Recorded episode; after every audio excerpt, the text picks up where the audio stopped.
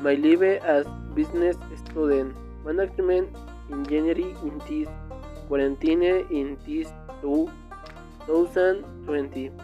The first situation for me was to going to have virtual class like last summer because it is not the same as going to university.